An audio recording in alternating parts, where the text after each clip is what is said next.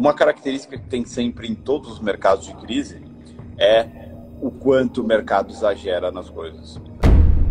A gente está numa crise absurda, na né, onde a gente bem provável que a gente tenha é, um PIB é, negativo em dois dígitos. Os juros foi para 2,25, o é o menor da história, né, e ainda deixou a, a porta aberta para talvez fazer um corte de resquício, né, ou seja, é, um corte de 0,25 ainda a gente fechar o ano com 2%, e é bem provável que aconteça.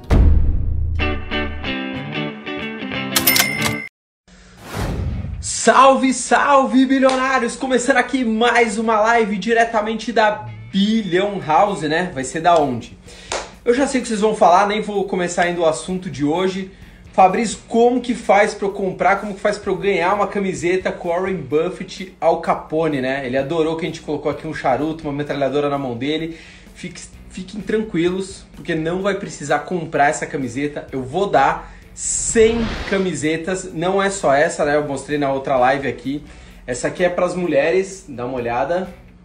Só para as mulheres essa aqui, especial.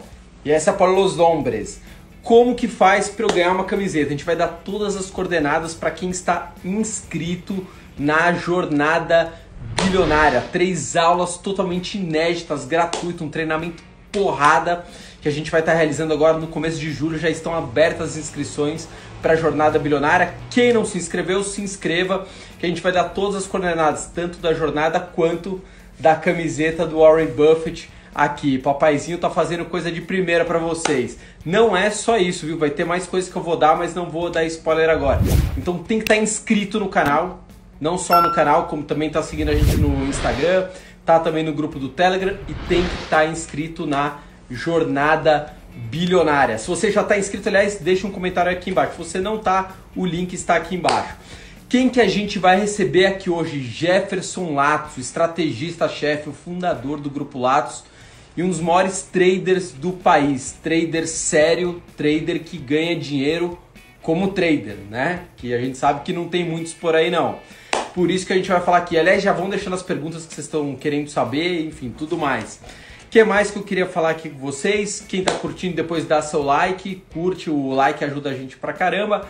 E é isso, deixa eu ver aqui se o senhor Dr. Jefferson Lato já está a postos. Só um segundinho. Boa, garoto! Fala aí, meu. Achei que eu fosse. Deixa eu ajeitar aqui. Achei que eu fosse lhe ver sem boné hoje. Não. Pô, na... ainda, mais, ainda mais tô na chácara, cara. Vamos começar aqui do começo. O que, que você está achando desse mercado aí? Excesso de liquidez, bolsa aí se aproximando de 100 mil pontos, todo mundo esperava que ia ser o caos no mundo, né? Mas ao mesmo tempo tem um caos no ponto de vista econômico, nos fundamentos econômicos mas a bolsa está completamente descolada, está andando aí junto com o mundo. Qual que é a sua visão? Você já tinha visto algum movimento parecido? Estava esperando, não estava? Qual a sua expectativa? Enfim, toca ali, taca ali o pau. Cara, é, acho que é interessante porque é, já estou indo para agora em setembro faço exatamente 20 anos de mercado, 20 anos desde é, de convivência com o mercado, né, de 10 anos como trader profissional.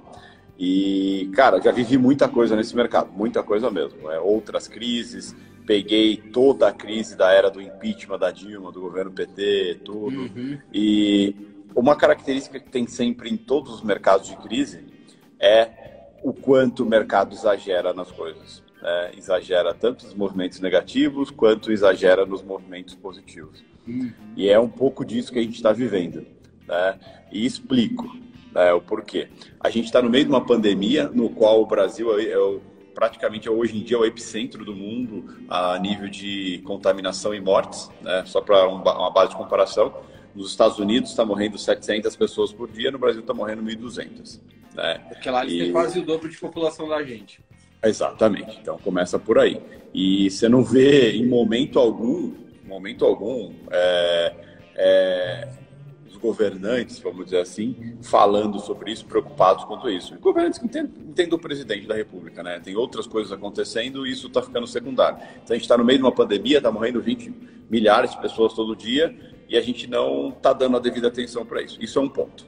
Em teoria deveria ser um ponto negativo, tá? É...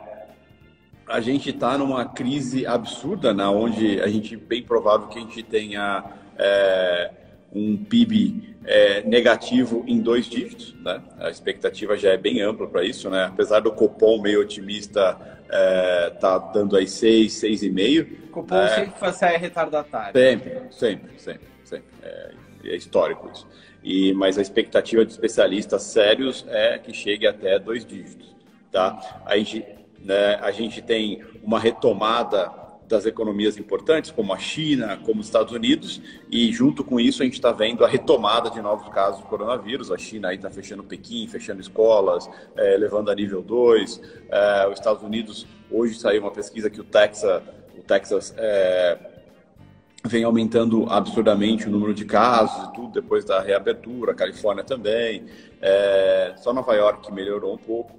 Então, assim, a gente tem essas preocupações. Aí, entrando em outros, eu tô, vou dar uma passada por tudo, só para a gente entender. Né? Aí a gente tem conflitos geopolíticos para estourar. O maior deles, e que ninguém está dando tanta bola ainda, mas é super é, complexo, que é a questão de Índia e China. Né?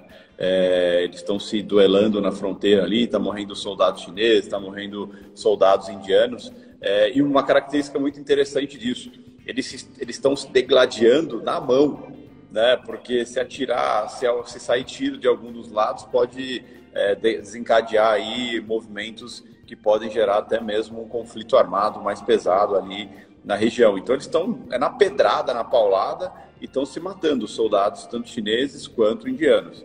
Tá? Isso gera um problema diplomático. A China está tentando re, é, resolver isso diplomaticamente. Outro fator importante também geopolítico é Coreia do Sul, Coreia do Norte no qual rompeu de vez as relações agora, né? E a gente vale lembrar que a gente tem um louco no poder no, no poder do, da, da Coreia do Norte e ele tem uma bomba nuclear, né? Então, Quase morreu e voltou. É, Highlander, né? Total, Highlander total, né? E aí o que acontece? A gente deu uma voltinha, mas volta para o Brasil e aí você olha para o Brasil. É, a gente tem problemas sérios políticos, né? É, no qual é, os poderes é, estão disputando quem manda mais, quem pode mais, quem não pode, quem que é, pode o governo federal tentando definir quem que pode ser investigado, quem que não pode, como vai ser investigado, quando não vai e enfim, é, no, e detalhe, no meio de uma pandemia, no meio da maior crise econômica que o Brasil já viveu, e bom, posso arriscar dizer que o mundo já viveu né? Porque uma paralisia dessa proporção, pelo menos eu nunca li nada parecido mesmo, as grandes crises nos Estados Unidos e outras coisas, né? Então assim, e mesmo assim, né? Mesmo assim, a gente vê bolsa fazer máxima atrás de máxima. A gente viu até semana passada é, o dólar estava lá em quase 4,80, é, num movimento assim que é, chega a ser é, excomunal, né? Por que excomunal? É um movimento que você fala assim, cara, o que está acontecendo? Por que está caindo desse jeito o dólar? Por que, que a bolsa está tão eufórica e tudo? Só que aí tem, tem várias coisas que acontecem que a gente brinca que Brasil não é para amadores, né? E, e que o investidor, aqui, aqui o movimento do Brasil, é, em alguns ativos ele é muito técnico, em alguns ativos ele é, é completamente eufórico. Né? E explico mais uma vez. Você pega a bolsa. A bolsa ontem Ontem a gente viu o Copom cortar juros, né? O nosso juros foi para 2,25, o, é, o menor da história, né? E ainda deixou a, a porta aberta para talvez fazer um corte de resquício, né? Ou seja, é, um corte de 0,25 ainda a gente fechar o ano com 2%, e é bem provável que aconteça. Hum. Só que o que, acontece? O, esse corte de juros afasta completamente. Quem estava na renda fixa, quem estava na poupança, esquece o cara vai ter que sair daquilo porque aquilo vai render zero nada. Né? Então o cara vai para a bolsa.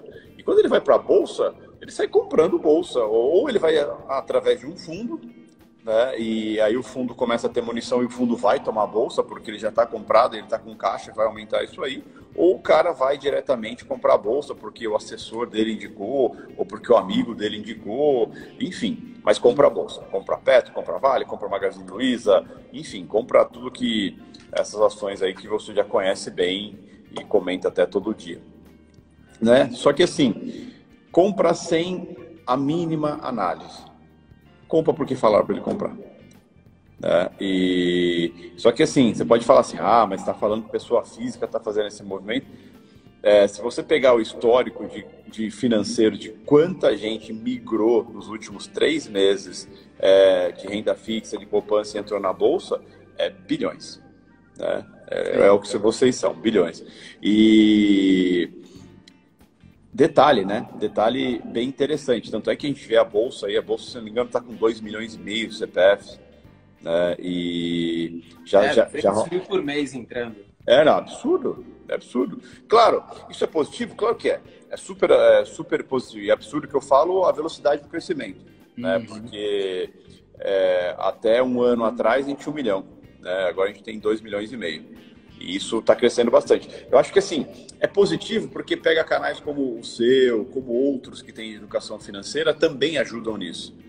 E aí o que acontece? Então a gente tem é, esse, esse movimento é, de migração absurda de gente, só que assim, o cenário em volta tá cagado. Você olha para o mercado e fala assim, é, é difícil você pensar e confiar, falar assim, cara, como que está subindo isso? Como que está tão positivo? Como que o mercado... vou pegar o exemplo de hoje.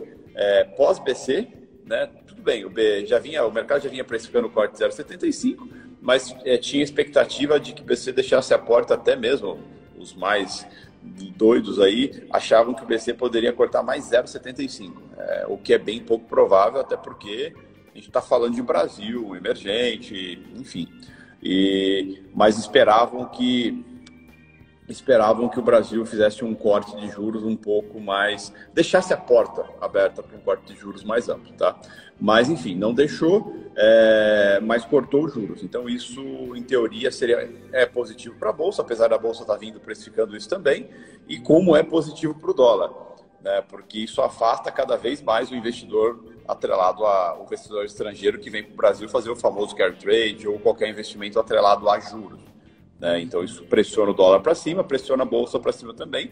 Mas lembrando, dólar para cima é, e quando e tem o um movimento de bolsa para cima, é o dólar ajuda a bolsa a subir também, porque empresas exportadoras acabam é, subindo mais, justamente Sim. porque vão receber mais. Normal, exatamente. De commodity.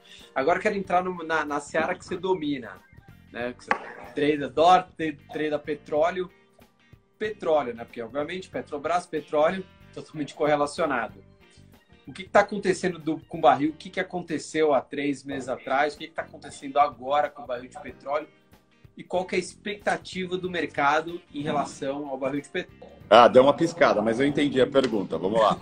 o... Bom, vamos lá.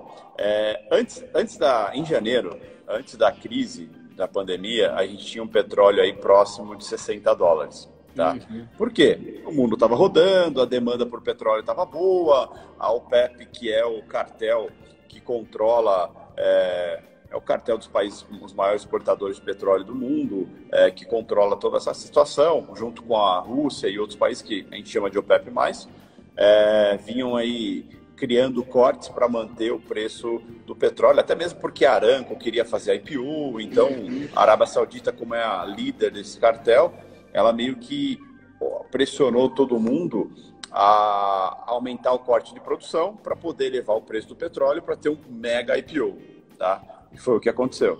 Só que logo na sequência a gente teve a, a amplitude, o aumento da pandemia, é, até mesmo a OMS tard, né, tardiamente é, determinou que era é, uma pandemia global e tudo, e aí a gente viu os mercados começarem a entrar em pânico, a gente viu as economias começarem a fechar, Sim. e isso fez o quê? Né, fez é, cair absurdamente a demanda por petróleo. Né? O petróleo é demanda, vai ser. Quanto mais gente quer comprar, mais o preço sobe. Quanto menos gente quer comprar, o preço desaba. Uhum. E foi o que aconteceu. O preço desabou porque é, fechou China praticamente fechou, se fechou toda, né, nas fábricas tudo mais. Depois começou Europa a fechar, Estados Unidos fechar, enfim, não tinha quem comprar petróleo. É, a demanda caiu monstruosamente. Né, a gente teve até um momento no qual o contrato ia vencer na semana. E detalhe, quando você opera com petróleo, é, o petróleo entrega física. Então, ou seja, é, a cada contrato que eu tenho de petróleo, eu recebo mil barris de petróleo. Tá? Então, ou seja, então, se eu comprei petróleo, né, eu tenho, eu vou receber petróleo, tá? Então, ou seja, a entrega física mesmo, no caso do WTI, vai ser entregado no porto de Dalian, tá? Dalian não, desculpa, no porto Dalian é, é minério de ferro, é no porto de Cush, em Oklahoma, tá? E o que que acontece? É, o petróleo é, começou a ficar barato porque teve aquela treta. É, primeiro começou a cair demanda e a OPEP veio e falou assim: olha, vamos cortar mais a produção para evitar que o preço do petróleo desabe. É, a Rússia falou: não, não vou cortar. Negativo. Não vou cortar. Não vou cortar. Aí a Arábia Saudita falou: ah, é?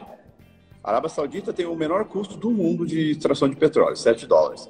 Tá? A Arábia Saudita falou: ah, é? Então tá bom. Fique vendo o que eu vou fazer. A Arábia Saudita foi lá e anunciou publicamente: vou vender petróleo abaixo do preço de mercado pra, e não, não tenho mais corte de produção. E vou aumentar minha capacidade de produção ao limite. Né? Então ela produzia 9 milhões de barris, 15 dias depois estava produzindo 10 milhões de barris, um mês depois estava produzindo 13 milhões de barris por dia. Tá? E aí o que, que acontece? Isso, ela basicamente ela destruiu o mercado de petróleo. Por quê? Ela, ela, ela basicamente ela falou, olha, vou vender o meu petróleo sempre 5 dólares mais barato que o preço de contrato de mercado. Então, ou seja, estava 15, ela vendia 10, estava é, tava 20, ela vendia 15. Até o ponto que todo mundo começou a comprar, todo mundo começou a repor seus estoques. Estados Unidos começou a comprar muito para repor estoque emergencial, China começou a comprar muito para repor esses estoques emergenciais. E o que acontece? Ao ponto que todo mundo começou a comprar e o preço do petróleo é, continuou caindo, continuou caindo. Quando ele estava a 10 dólares, todo mundo que podia comprou e se entubou de petróleo.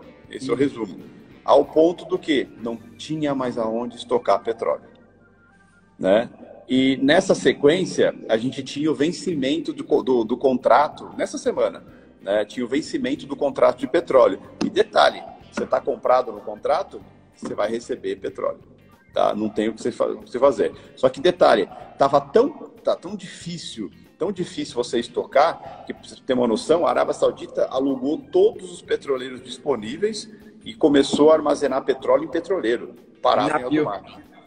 Porque não tinha onde colocar petróleo. E aí você que está com contrato de petróleo, era mais caro você aceitar, é, era absurdamente caro, mesmo com o custo que você pagou barato no contrato, uhum. você não tinha como estocar. E aonde tinha que estocar era absurdamente caro.